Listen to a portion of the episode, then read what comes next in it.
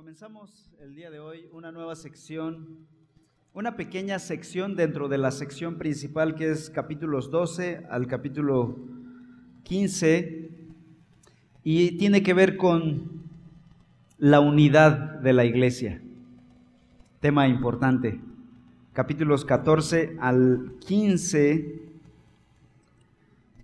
versículo 13 o sea, todo el capítulo 14 y la mitad del capítulo 15 hablará de este tema de la unidad de la iglesia, un tema muy importante para el pueblo de Dios. Así que no vamos a leer todo el, todo el pasaje, toda la sección, hasta el capítulo 15, versículo 13. Hoy solamente leeremos capítulo 14 y vamos a ir del versículo 1 al versículo 6.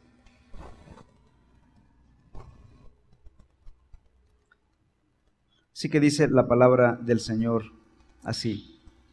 Ah, hasta el versículo 13, perdón, 14, 1 al 13.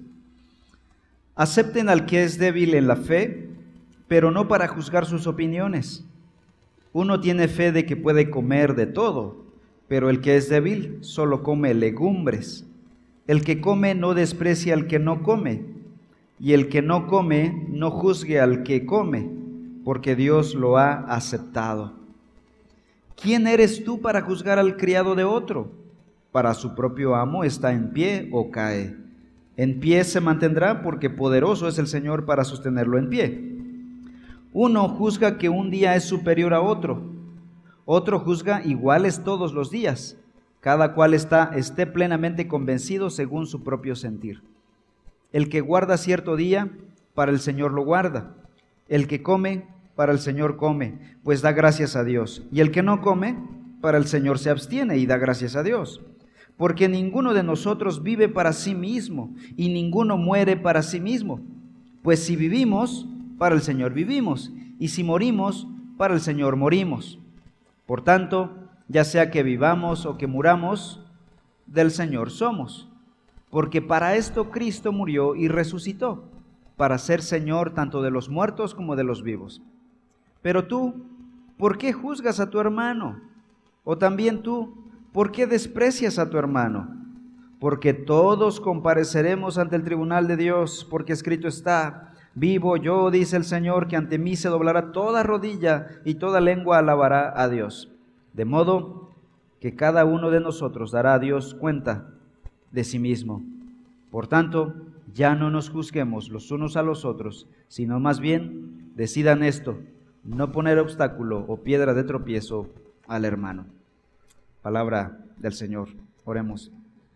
Señor, en esta tarde pedimos tu bendición para estudiar tu palabra con gracia y con la dirección de tu Espíritu Santo. Edifícanos, transfórmanos, santifícanos. En el nombre de Cristo Jesús. Amén. La unidad de la iglesia. El Nuevo Testamento advierte a la iglesia que el pecado tiene poder para destruir iglesias.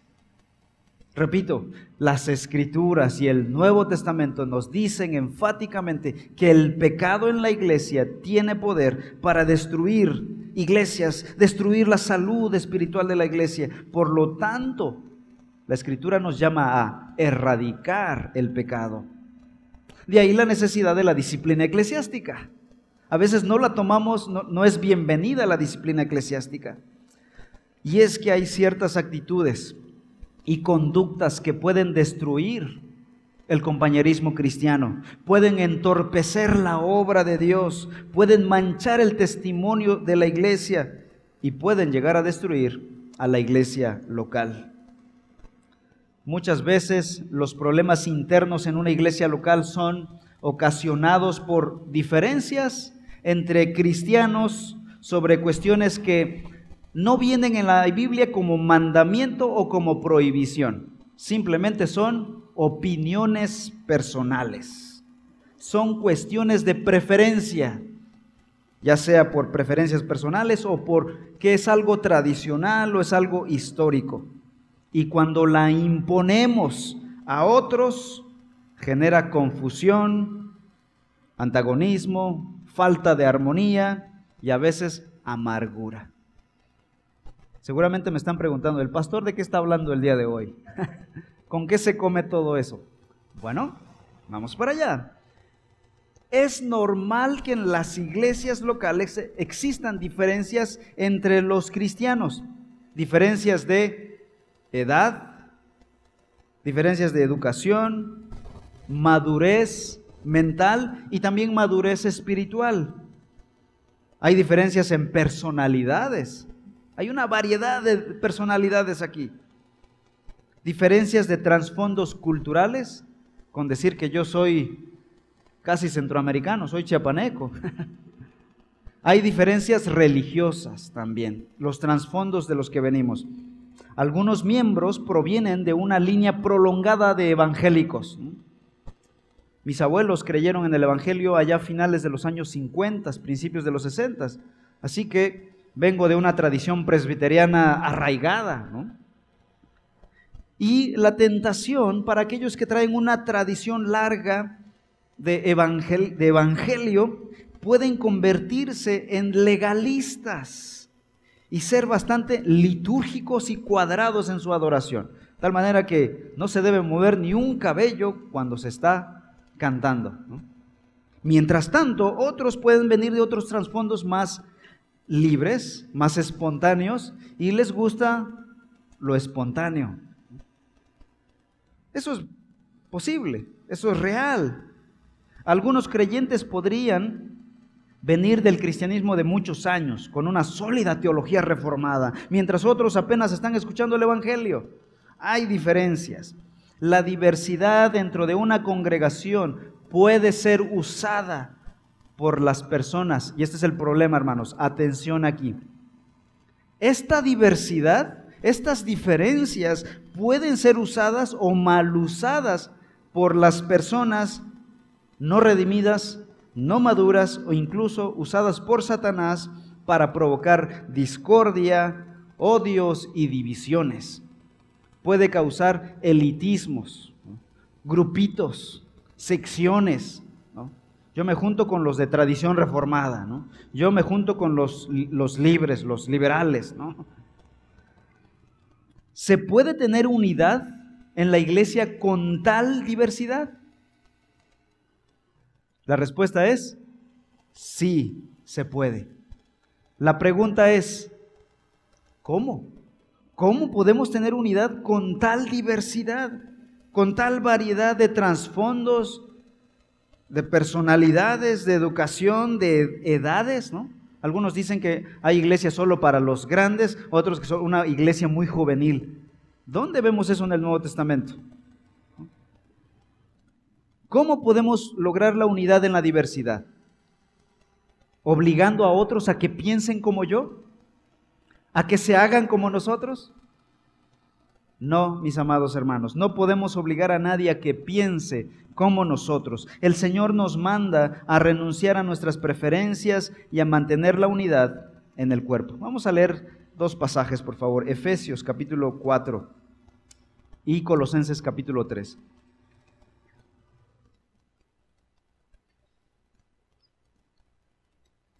Efesios 4:3 dice, esforzándose por preservar la unidad del Espíritu en el vínculo de la paz. ¿A qué nos llama el Señor aquí?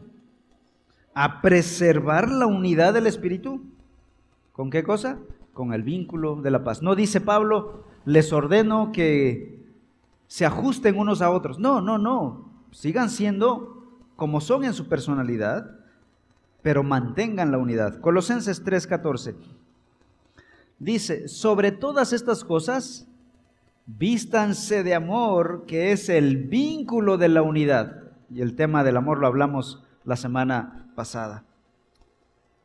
Ahora, en este pasaje, regresando a Romanos capítulo 14, en esta sección del 14 y, y, capítulo 15 de Romanos, la Biblia nos enseñará cómo, repito, cómo mantener la unidad a pesar de la variedad en estos sentidos. Cómo evitar la división y las peleas infantiles en una pluralidad. Pablo trata el conflicto que surge entre personas quienes se denomina aquí Pablo como creyentes fuertes y creyentes débiles. Por ejemplo, 14.1, ¿qué dice? Acepten al que es débil en la fe, pero no para juzgar sus opiniones. Ahora, 15.1, ¿qué dice? Así que nosotros los que somos fuertes, dice Pablo, debemos sobrellevar las flaquezas de los débiles. Así que está Pablo hablará en estos capítulos 14 y 15 de dos grupos de creyentes. Unos que son fuertes espiritualmente y otros que son débiles espiritualmente. Conflictos entre los que son maduros en la fe y los que son inmaduros en la fe. Entre los que entienden su libertad en Cristo y los que todavía como que están esclavizados, atados a prácticas religiosas y culturales que traen muy arraigadas. Y es que la iglesia primitiva, vamos a entender a Pablo porque escribe esto, la iglesia primitiva batalló mucho con esto. Muchos judíos o muchos cristianos venían de trasfondo judío. Se hicieron cristianos, pero no podían dejar de celebrar el Shabbat. Llegaba el viernes a las 5 de la tarde y ellos decían, ya es Shabbat. Y se decían unos a otros, Shabbat Shalom. ¿Por qué? Porque desde niños una tradición cultural de dos milenios se había, se había arraigado en su vida, en su cultura. No podían dejar la circuncisión o de guardar dietas, por ejemplo. La dieta kosher, solo comida kosher. Y no podían comer otras cosas. Por otro lado, estaban los cristianos que venían de trasfondo gentil. Ellos habían salido de prácticas y rituales paganos a dioses falsos costumbres idolátricas, inmoralidad, por lo que cuando ellos veían esa comida sacrificada o, que se vendía en el mercado, ellos sentían una aversión a esa comida. Pero habían algunos cristianos, ya sea de trasfondo gentil o judío, que habían dado el salto de madurez y ahora entendían su libertad en Cristo, que podían vivir libremente. Por ejemplo, los creyentes judíos maduros se daban cuenta que ahora en Cristo ya no necesitaban guardar el Shabbat, ya no necesitaban la circuncisión, ya no necesitaban la estricta dieta de alimentos. Habían sido liberados en Cristo. En el nuevo pacto eran libres. Por otro lado, los creyentes gentiles decían, ahora en Cristo soy libre. Y el ritual ya no tiene ningún poder sobre las comidas. Pero los creyentes que todavía eran débiles en su fe, eran influenciados por sus antiguas creencias religiosas, porque aún no habían entendido la libertad que da el Evangelio de Jesucristo. ¿Cuál era el problema? Bueno, el problema era que quienes eran fuertes en su fe y entendían la libertad que hay en Cristo, a veces se iban al otro polo, al límite. Incluso podían vivir con tal libertad que podían rayar una vida libertina, cayendo en libertinaje. Por otro lado, los cristianos débiles, aquellos que decían, no, no puedo pecar, no puedo hacer esto, no puedo hacer aquello, se autoimponían reglas volviéndose cada vez más legalistas. ¿Quién de los dos sectores tenía la razón? ¿Cuál de los dos polos? Ninguno de los dos polos. Polarizar la vida cristiana no es correcto. Ni ser liberales, ni ser legalistas. Y es ahí cuando venía el conflicto, cuando estos dos grupos chocaban en la iglesia. Entraban los que eran muy liberales y los que eran muy legalistas. Y obviamente había pelea. Pelea, pelea. El conflicto consistía en que los creyentes que se sentían muy libres eran tentados a mirar a los cristianos legalistas como muy eh, rígidos, inmaduros, legalistas. Y así los tachaban. Por otro lado, los cristianos legalistas eran tentados a mirar a sus hermanos más liberales y juzgarlos. Y estas son las dos palabras que Pablo va a usar aquí en el capítulo 14. ¿Qué dice Pablo a los maduros o a los que son más libres? No desprecien a su hermano débil ¿Y qué les dice a los cristianos débiles? No juzguen a sus hermanos más libres. Y este es el llamado del apóstol Pablo a estos hermanos. Y entonces, ahí está lo que ocasionaba la división en la iglesia. Y de eso va a tratar Romanos capítulo 14 y 15. Bueno, ya basta de preámbulo, vamos al texto. ¿Qué dice el versículo, eh, versículo 1? Romanos 14, 1. Acepten al que es débil en la fe. La palabra aceptar es un imperativo. No es una opción aceptar al débil, eh, no es una sugerencia, es un mandamiento. Acéptense unos a otros, dice el apóstol. Cuando Pablo se refiere al creyente débil o inmaduro, cuando dice débil, no se refiere a su carácter. No se vayan a ofender, dice Pablo. Yo no estoy diciendo que sean inmaduros en su carácter o en su vida o incluso en su salvación.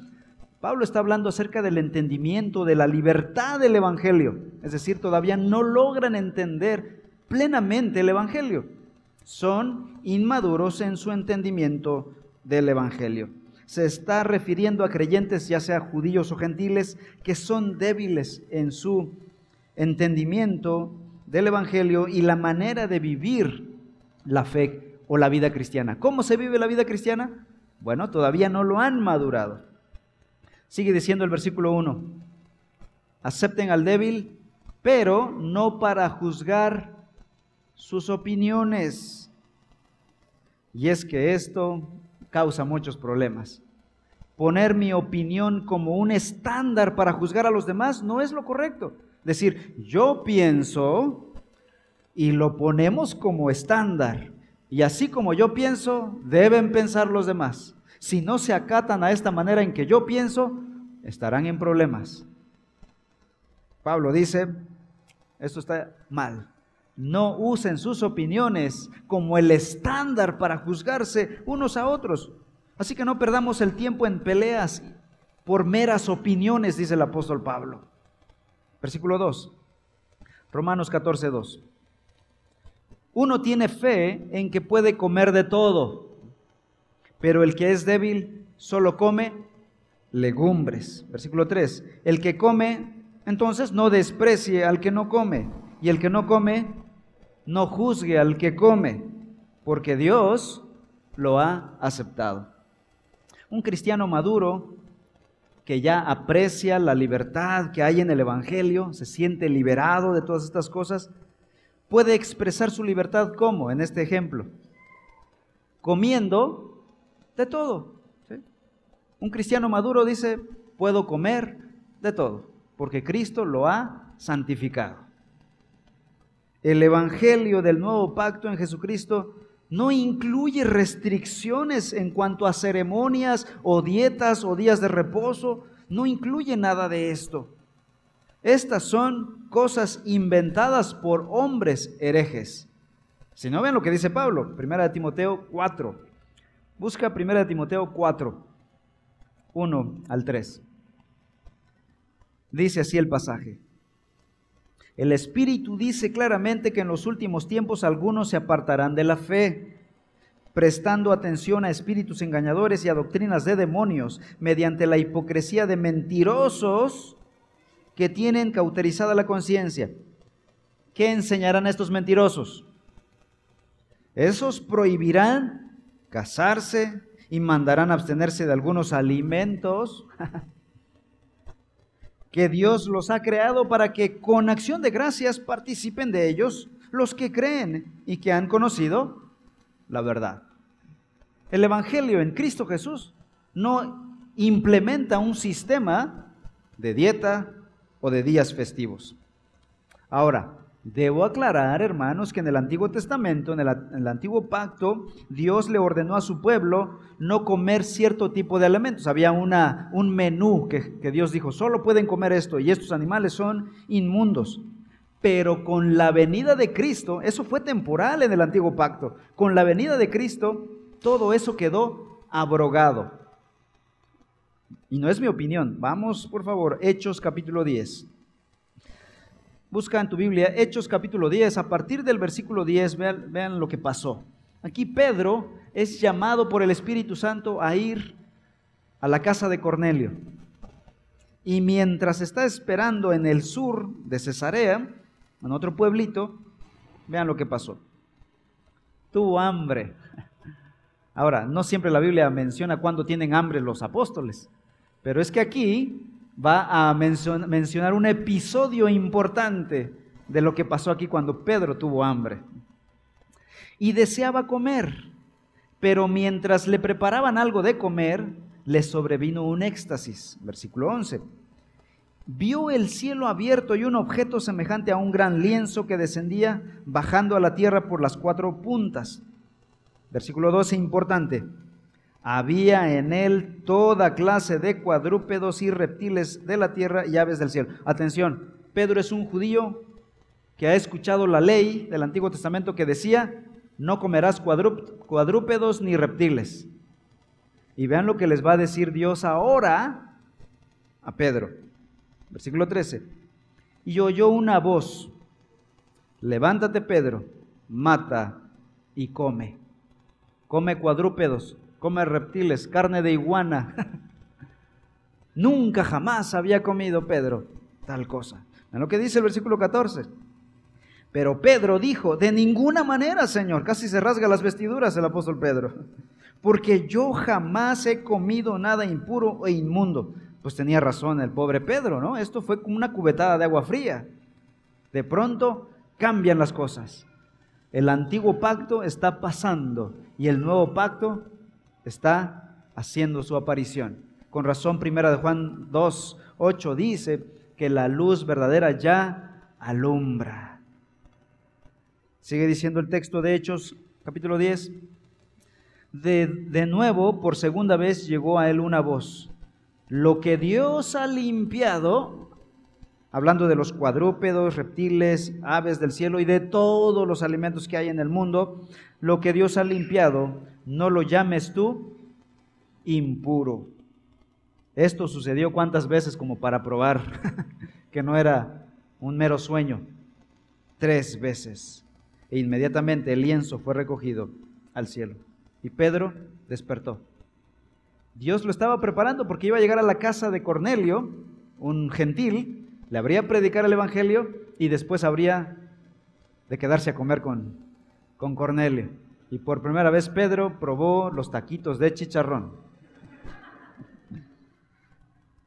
Algunos judíos tenían dificultad en comer carne de algunos animales que llamaban inmundos. Y por eso solo comían, ¿qué dice el versículo 2, regresando a, Romanos 14? ¿Qué es lo único que comía? Legumbres.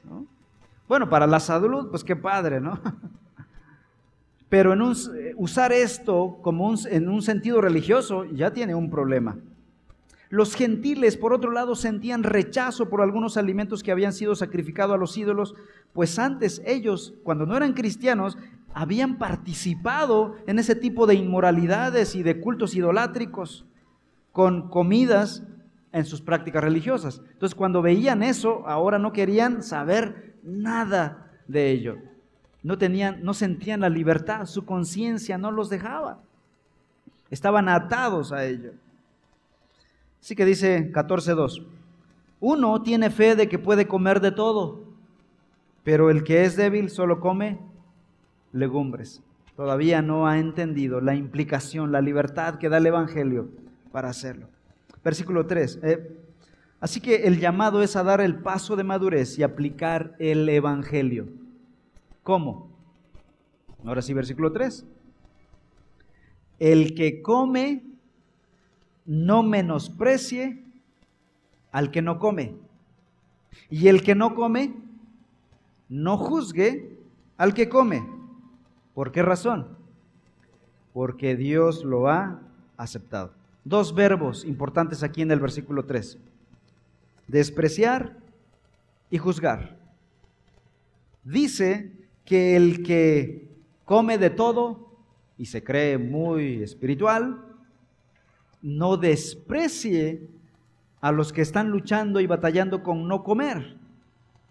Y por el otro lado, a los que no comen y se abstienen, no juzguen a los que comen.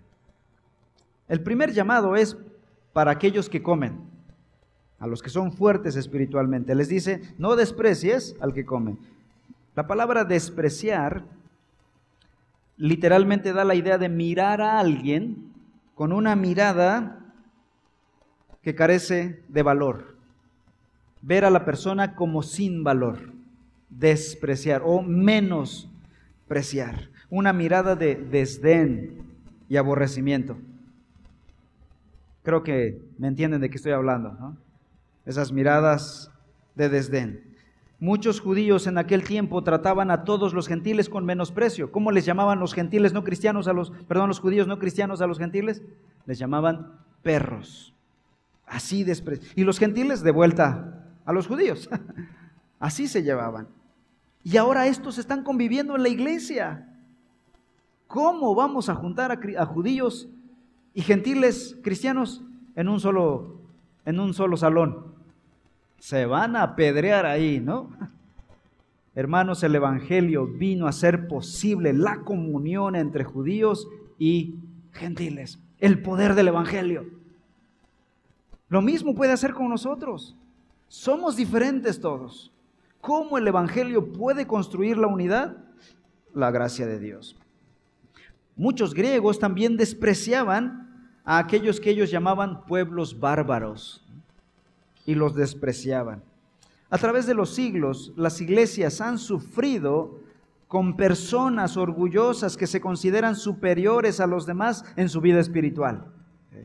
Creen que son mejores por lo que hacen, por lo que dicen, por cómo se visten, por lo que dan, por sus habilidades, por sus talentos, por su manera de pensar, por su disciplina, etcétera, etcétera, etcétera, etcétera.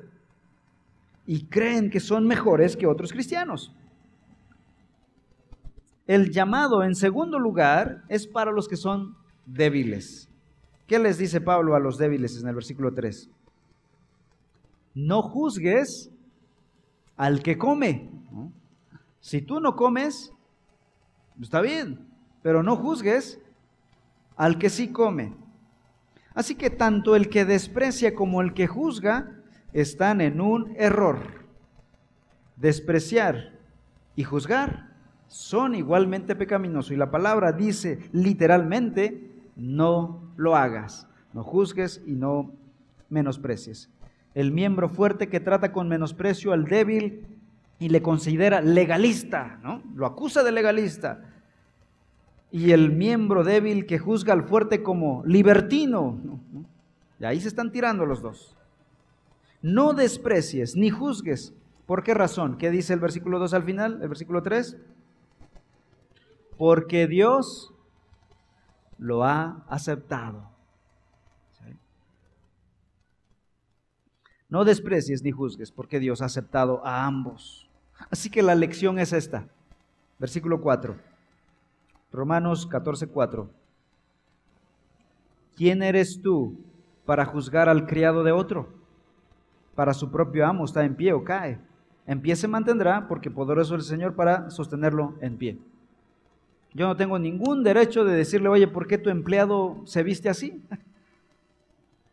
¿Por qué lo mandas a trabajar allá? ya sabrás tú qué hacer con tu empleado, ¿no?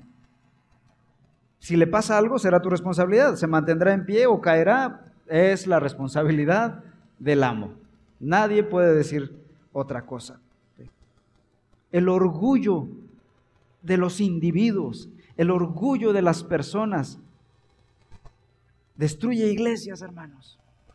Nos enorgullecemos por lo minúsculo aún, por lo que tenemos, por lo que somos, por lo que parecemos, por lo que hacemos, por las habilidades, por las capacidades. Versículo 4. ¿Quién eres tú para juzgar al criado de otro? ¿Qué derecho tiene uno de sus hijos de condenar al otro cristiano si Dios lo ha aceptado? ¿Qué derecho tiene el otro de rechazar al cristiano si Dios lo ha aceptado? Ahora viene una sección grande, versículos 5 al 9. Romanos 14, 5 al 9. Uno juzga que un día es superior a otro, otro juzga iguales todos los días.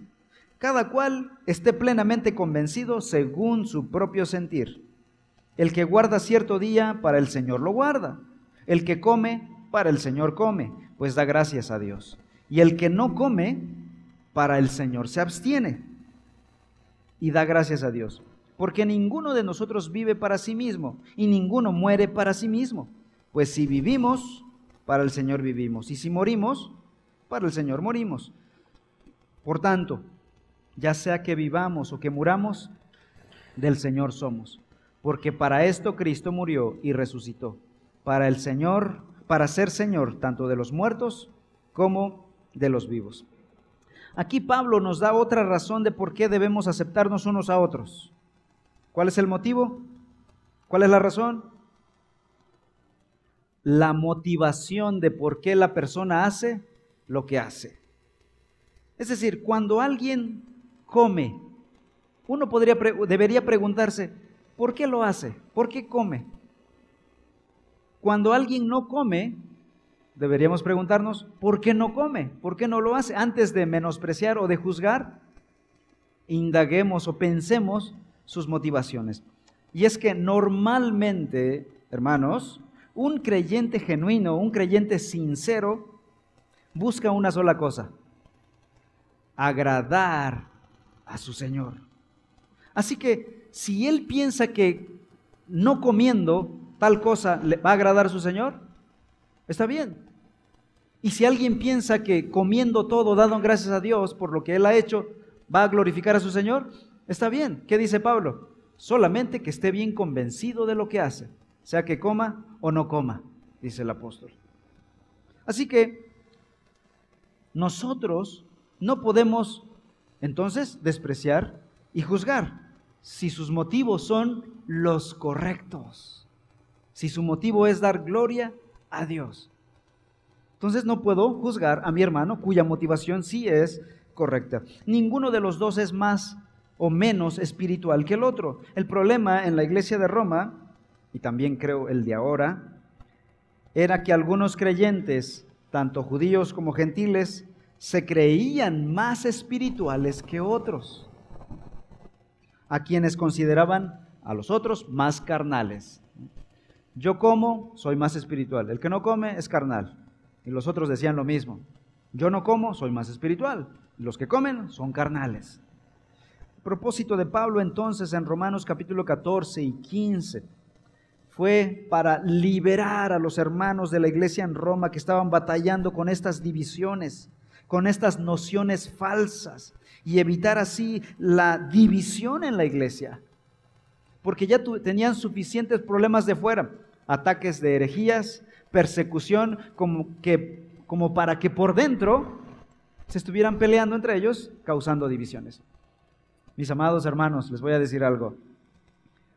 Tenemos suficiente tarea por hacer en este mundo, en nuestra ciudad, como para estarnos peleando por trivialidades, como niños pequeños. Hay mucho trabajo por hacer, como para perder el tiempo en peleas por ¿De qué color vamos a pintar el baño? ¿Por qué hiciste aquello o esto? ¿Afectó el Evangelio? No. Entonces, pásalo por alto. El propósito de Pablo es ayudarnos a evitar la división. Y ahora aquí en el versículo 5 va a poner un ejemplo de algunas cosas que estaban causando división en Roma. ¿Qué dice Romanos 14, 5? Uno juzga que un día es superior a otro. Otro juzga iguales todos los días. Y dice Pablo a los cristianos de Roma, cada cual esté plenamente convencido según su propio sentir.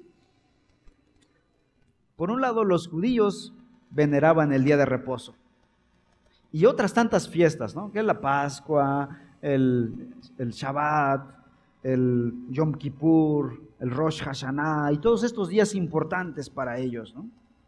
Mientras que los paganos también, antes de ser cristianos, veneraban muchos días, el Día del Sol y otras festividades anuales. El cristiano judío que era débil sentía la necesidad de todavía reunirse en sábado. Oiga, pastor, yo creo, estoy convencido de que debemos tener nuestros cultos el sábado. ¿no? Tuvimos a una persona aquí que me estaba insistiendo que debíamos congregarnos los sábados. con, mucha fortaleza me, me lo pedía. Mientras que el cristiano gentil, que era débil, no quería saber nada de días especiales, porque de allá venía. Todavía ambos estaban batallando con el mismo problema, manifestado de diferentes maneras. ¿Cuál es el consejo de Pablo para ambos? ¿Acaso Pablo les dice, abandonen ese día, deja de pensar en el sábado o guarda el sábado? No, Pablo no les dice tal cosa, sino les dice, no se juzguen en esos temas, no se menosprecien por esas cosas. Es decir, aplica el Evangelio. Pablo no les va a decir, ¿saben qué? Yo no voy a solucionar sus vidas. No les voy a decir qué debes hacer, qué debes pensar. Yo lo único que te puedo decir es, aplica el Evangelio. Amados hermanos, yo sé, entiendo que hay momentos de confusión en nuestra mente donde uno quisiera que el pastor o otro cristiano nos dijera qué hacer en ciertos casos. Lo entiendo, lo he, vivido. Pero si tú has creído el Evangelio, tienes la palabra de Dios, ella es sabiduría de Dios para ciertos temas, para saber resolver nuestros conflictos en la vida diaria. No es que el pastor no quiera resolver tu situación, no es su papel. Es papel de Dios, es papel de la palabra de Dios. Pablo le está diciendo, yo no voy a poder resolver ese conflicto. Yo lo único que les digo es, apliquen el Evangelio. No se juzguen, no se menosprecien, ámense unos a otros. Ese es un cuadro perfecto del Evangelio. Colosenses 2.16 dice, por tanto que nadie se constituya en juez de ustedes con respecto a comida o a bebida o en cuanto a día de fiesta o luna nueva o día de reposo. Ahora, de aquí debo hacer una aclaración cuidadosa, mis amados hermanos. Ojo con esto que voy a decir. Si ustedes leen la carta de Pablo a los Gálatas, allá Pablo habla diferente y dice, no, aquí sí me interesa que no guarden tal día. No guarden el Shabbat, no se peleen por comida. ¿Por qué en Gálatas Pablo es diferente en su trato? Bueno, porque en Galacia estaba ocurriendo algo parecido a en Roma, pero diferente. Como cuando te dicen, es igual, pero diferente. Bueno, parecido porque estaban peleándose también por días y por comidas, pero diferente por el hecho de que los Gálatas estaban depositando su fe salvífica en el hecho de comer o guardar los días festivos. Y eso ya es diferente. En Roma no era el problema. En Roma los cristianos no estaban diciendo, si yo guardo el día del reposo, voy a ser salvo. Si yo como, voy a ser salvo. No, simplemente querían hacerlo. Pero en Galacia sí era un problema. Los Gálatas estaban abandonando el Evangelio para creer en un sistema de reglas, de comidas y de días. Y creían que la obra de Cristo en la cruz no había sido suficiente, que tenían que guardar el sábado, la circuncisión, la dieta judía para ser salvos. Y Pablo dice, no, aquí no lo vamos a permitir. Eso sí no es verdad, dice Pablo. Les voy a leer un pasaje nada más. Gálatas, escuchen la lectura, Gálatas 4:9. Pero ahora que ustedes conocen a Dios, o más bien que Dios los conoció a ustedes, ¿Cómo es que se vuelven otra vez a las cosas débiles, inútiles y elementales, a las cuales desean volver a estar esclavizados de nuevo? Versículo 10. Ustedes observan los días, los meses, las estaciones y los años. Pablo dice, no. Para ser salvo, solamente Cristo. Cree en Cristo y nada más. Por eso el tema de Galatas es la justificación por la fe sola, sin las obras de la ley. Pero en Roma no era el problema. Por eso Pablo les da, está bien, pueden no comer o pueden comer, pero mientras no se peleen entre ustedes, mientras no rompa la división de la iglesia, dice Pablo. Mientras el creyente esté convencido de que la salvación es solamente por la obra de Cristo, no es pecado, dice Pablo. Comer o no comer. Solamente respétense entre ustedes. ¿Sí me explico, hermanos? Hay diferencias entre romanos y gálatas. A veces vamos a decir, deja de guardar el sábado. si ya estás depositando tu confianza salvífica en ese día. Si estás pensando que hacerlo le agrega más a tu fe, un plus a tu salvación. No, mi querido hermano, estás muy equivocado.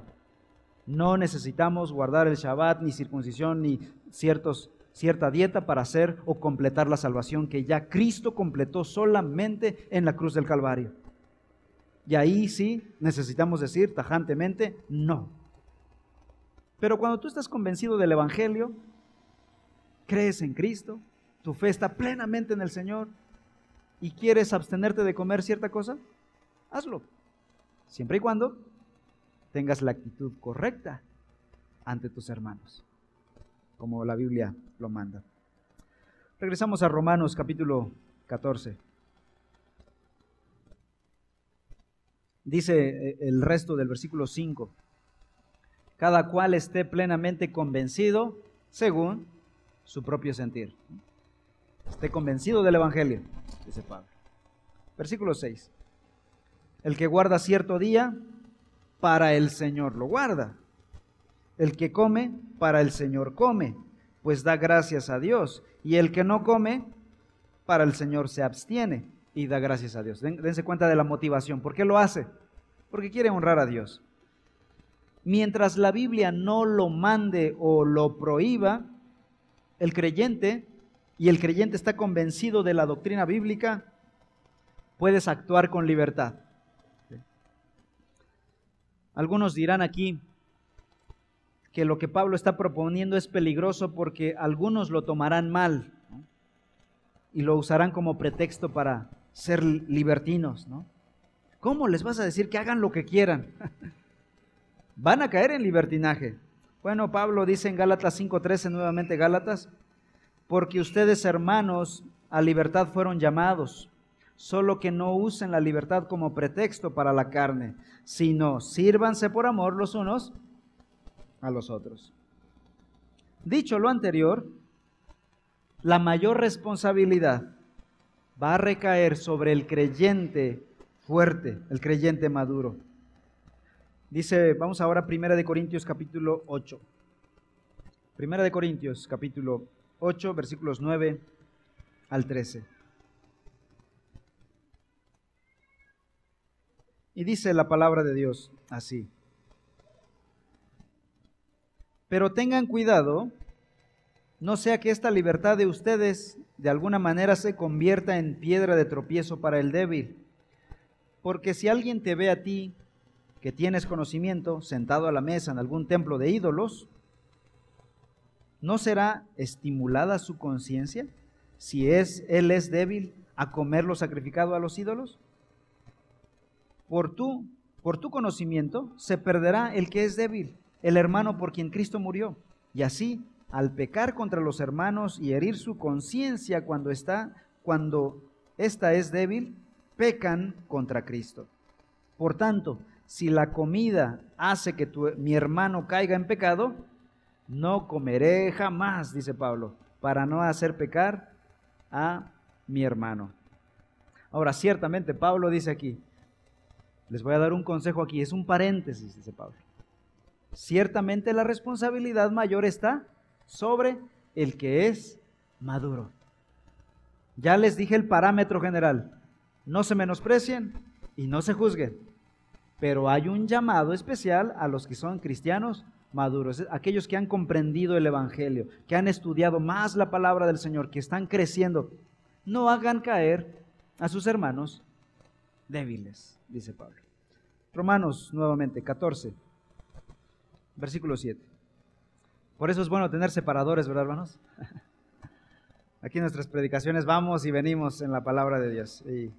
Esta es la práctica del creyente, usar su Biblia, ir y venir y estudiar la palabra del Señor.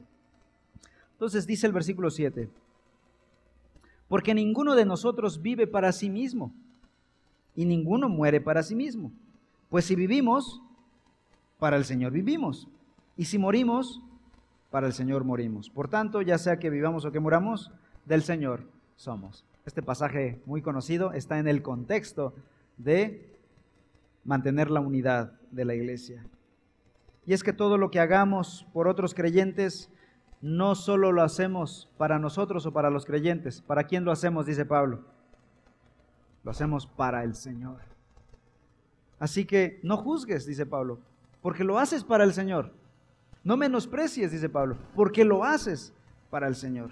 No somos cristianos o criaturas independientes que hacemos lo que queremos, no, estamos bajo un amo soberano. Tenemos una cabeza, la cabeza de la iglesia que es Cristo. Por tanto, todo lo que hacemos es porque buscamos agradar a nuestro Padre Celestial. Versículo 9, Romanos 14, 9. Porque para esto Cristo murió y resucitó, para ser Señor tanto de los muertos como de los vivos. Y aquí Pablo introduce el Evangelio. ¿Por qué razón hacemos todo esto? Por causa de Cristo, quien murió por ti en la cruz. No menosprecies, Cristo murió por ti y Cristo murió por esa persona. ¿Cómo menospreciar aquella alma por quien Cristo dio su vida? Es como un tesoro para Cristo. ¿Cómo lo voy a menospreciar yo? ¿Y cómo juzgar a tu hermano si Cristo murió por él? Es más, va a decir el versículo 10, Romanos 14, 10 al 12. Pero tú, ¿por qué juzgas a tu hermano? O también tú, ¿por qué desprecias a tu hermano? Porque todos compareceremos ante el tribunal de Dios, porque escrito está, vivo yo, dice el Señor, que ante mí se doblará toda rodilla y toda lengua alabará a Dios. De modo que cada uno de nosotros dará a Dios cuenta de sí mismo. Otra razón que da Pablo aquí por la que no debemos juzgarnos unos a otros es porque el que juzga es Dios, no nosotros. Yo no puedo juzgar a nadie por su comida o por su ausencia de comida, porque Dios lo juzgará a esa persona. Y Él sí sabe cómo juzgar correctamente. Y un día llegará el día del juicio final. Así que no nos tomemos el papel de Dios nosotros. Dios es Dios y sabrá qué hacer con sus hijos. Aquí Pablo cita Isaías 45, 23 cuando dice, porque está escrito, Vivo yo, dice el Señor, que ante mí se doblará toda rodilla y toda lengua alabará a Dios. Hablando del juicio final. Un día todos estaremos delante del trono de Dios. Así que nuestra responsabilidad, mis amados hermanos, no es juzgar, no es despreciar, no es criticar a nuestros hermanos en Cristo, porque no somos llamados a, rendir cuentas de los pecados de otros, dice la escritura, cada uno de nosotros dará a Dios cuenta delante de Dios. Ahora, esto no significa que no debamos exhortarnos unos a otros, porque aparte la Biblia habla de eso, ¿verdad? Hablarnos la verdad en amor, pero no juzgar. Juzgar y exhortar son dos cosas distintas. No juzgar no significa que no debamos exhortarnos cuando veamos a nuestro hermano pecar. Pero exhortar es diferente de juzgar o de menospreciar. Exhortar es hacer un acto amoroso para librar el alma de mi hermano del pecado. Juzgar es un desprecio. Exhortar se hace en amor, aunque sea fuerte a veces, es por amor. Conclusión. Es difícil mantener el equilibrio, hermanos entre el legalismo y el libertinaje. Hay creyentes que por su temperamento, por su vida, por su estilo de vida quizá más ligerón, más liviano, tienden al libertinaje, ¿no? Y otros creyentes que son más disciplinados, más rigurosos en su propia vida, su educación, quizás sus papás los criaron como soldados, ¿no?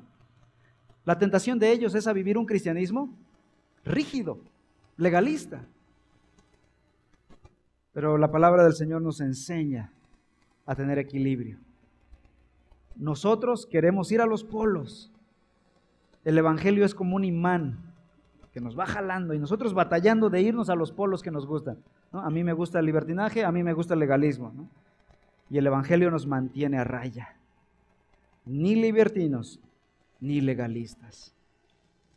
Y si de vez en cuando pecamos de ser legalistas, de ser libertinos, ¿qué dice la Escritura? No menosprecies y no juzgues. Mantengamos la unidad del cuerpo de Cristo. Esto es difícil, hermanos. Esto no es fácil. Necesitamos la gracia de Dios en nuestras vidas para poder evitar el menosprecio para poder evitar el juicio a otros. Que Cristo Jesús bendiga a su iglesia echando a andar el Evangelio. Y si alguien te juzga, hermanos, a pesar de la predicación, ¿qué vas a hacer? Decirle, acaba de predicar el pastor. vas a perdonar. Y si alguien te menosprecia, ¿qué vas a hacer? Perdonar y seguir adelante. Que el Señor nos ayude, amados hermanos. Vamos a, vamos a orar. Nuestro amado Padre, en esta hora te damos gracias por tu bendita palabra. Te necesitamos, Señor, porque somos orgullosos por naturaleza y manifestamos ese orgullo de distintas maneras, ya sea comiendo o no comiendo. Y si lo hacemos, Señor, te pedimos que nos permitas amar y respetar a aquellos que no lo hacen. Permítenos guardar la unidad del cuerpo de Cristo, como dice la Escritura. Ayúdanos, Señor, a aplicar el Evangelio, a vivir no menospreciando, no juzgando. Y si aún así fuésemos menospreciados o juzgados, permítenos dar el perdón, ser liberados con el perdón. Permítenos modelar el Evangelio de nuestro Señor Jesucristo. Y que tu nombre sea honrado en todo esto. Bendice a tu iglesia, Señor. Que la iglesia reforma no sea dividida por legalistas o por libertinos, Ayúdanos a mantener la unidad, porque es tu iglesia, es el cuerpo de Cristo nuestro Señor. Te damos la gloria a ti, Señor, en el nombre de tu Hijo Jesús.